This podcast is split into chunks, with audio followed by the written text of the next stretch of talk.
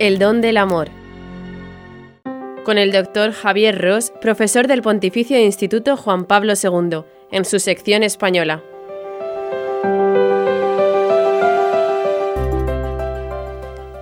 Las dimensiones del amor humano.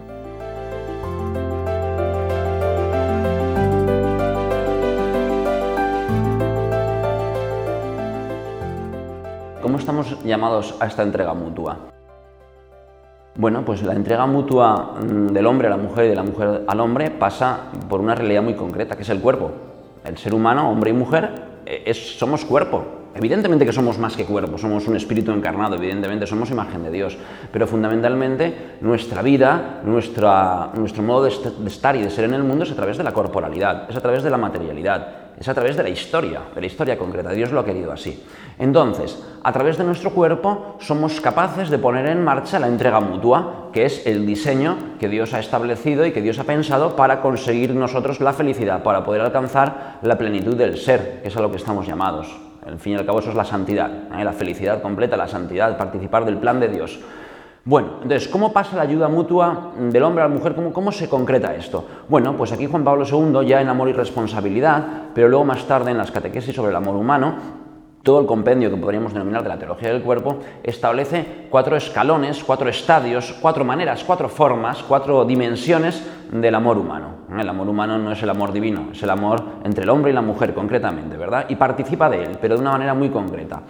Hay un primer, eh, un primer paso, un primer momento o una primera dimensión, podríamos decir que la más básica, pero no por ello menos importante, y esto hay que dejarlo claro, todas las dimensiones son importantes, todas las dimensiones son claves. ¿Por qué? Porque estamos hablando del amor humano, y el amor humano se expresa humanamente. Entonces, esta primera dimensión o esta primera realidad sería el amor eh, de la sensualidad, ¿eh? la atracción que surge entre hombre y mujer, que está inscrita en nuestro corazón, que está inscrita en todo nuestro ser, la atracción el hombre se siente atraído físicamente por la mujer, la mujer se siente atraída físicamente por el hombre, de modos distintos, de maneras diversas, con peculiaridades, seamos hombres, seamos mujer, pero también por el carácter y la personalidad de cada uno.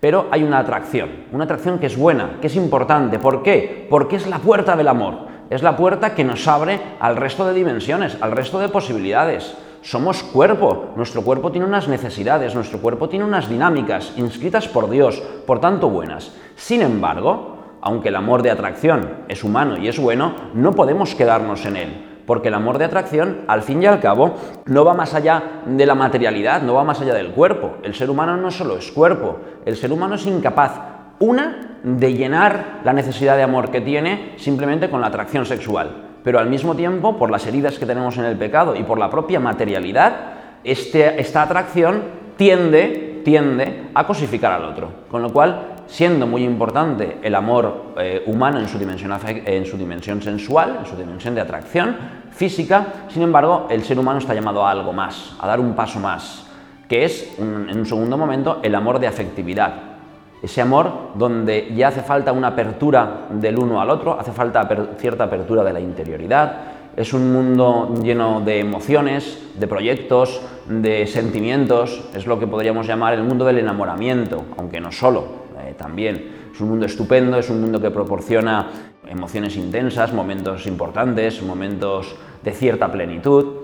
Sin embargo, siendo muy importante, porque es fundamental la emoción y el sentimiento, ya sabemos que las emociones eh, son esos mecanismos, esas, esas realidades que hay en el ser humano que nos relacionan con la realidad y hace que la realidad nos atraiga o nos repela. Por tanto, de cara al amor humano, el sentimiento, la emoción, es muy importante, es fundamental. Sin embargo, el ser humano es algo más que las emociones, es algo más que el sentimiento, que nos deja gusto, que nos hace crecer en una medida, pero el sentimiento tiene fecha de caducidad.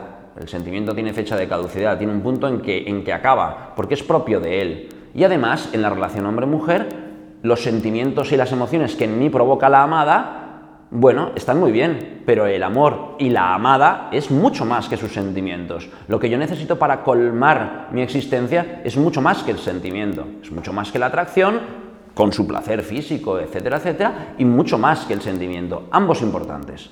Bien, pasaríamos a una tercera elemento, a una tercera dimensión, a un tercer plano del amor humano, que sería el amor de benevolencia, que ya es el amor plenamente humano. De los amores anteriores, en cierta medida, podríamos decir, eh, pues los animales superiores participan, muy, muy rudimentariamente, ¿verdad? Pero el amor plenamente humano es el amor de benevolencia, es ese amor que parte de la voluntad, ¿eh? el ser humano tiene voluntad, es libre, muy condicionado, poco condicionado, pero en última instancia libre. Por tanto, el amor de benevolencia es aquel que decide, es aquel que decide, tú vales la pena, por ti vale la pena entregar mi vida. Por tanto, decido quererte, quiero quererte, pongo en marcha mi voluntad.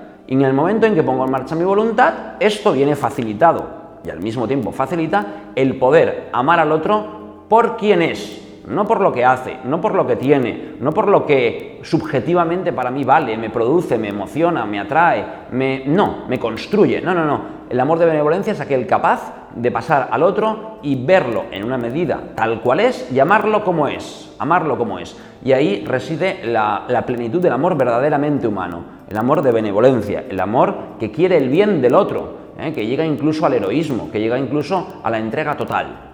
Sin embargo, Siendo este amor fundamental, porque además es un amor ya, el amor de voluntad, en el cual se engloba el espacio y el tiempo, contigo para siempre, porque es un amor de decisión, eh, sin embargo, hay un paso más, hay un paso más que es fundamental, que es el, el amor del hombre y de la mujer como camino hacia Dios, como camino a participar de la gracia de Dios, a participar de la santidad de Dios.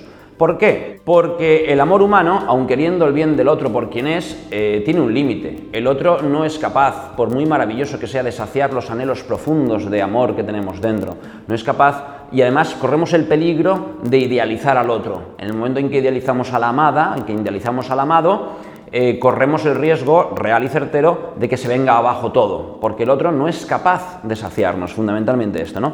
Sin embargo, sin embargo, aunque el otro es finito, aunque el otro es limitado, aunque el otro tiene heridas, etcétera, etcétera, sí que es verdad que el otro tiene un valor inconmensurable. ¿Por qué? Hombre, por dos cuestiones fundamentales. Por una parte, porque es imagen de Dios, es imagen de Dios, ha sido creado por un acto de amor de Dios, y además porque por ese otro Dios mismo se ha hecho hombre, ha muerto, ha resucitado por él y le ha abierto las puertas de la vida eterna. Con lo cual, dice San Juan Pablo II, el peso del amor humano nos mueve en el camino al amor de Dios. Este es el fin último del amor humano. El fin último del amor humano no es tener placer, como se dice hoy en día en tantísimos medios de comunicación en la cultura dominante. El medio, el, fin del amor humano no es la unión del hombre y de la mujer, que lo es, es, uno de los fines y de los bienes del matrimonio.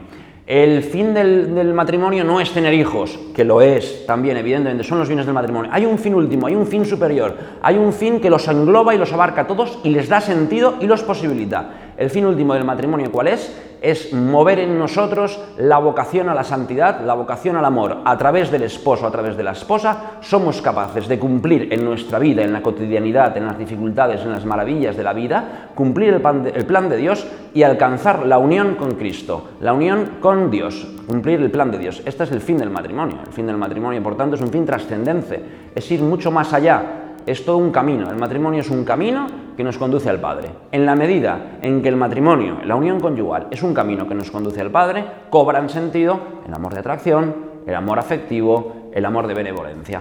Y esto es fundamentalmente un poco las, dimensiones, los elementos que nos permiten eh, poner en marcha esta entrega mutua que ha pensado Dios para el hombre y la mujer.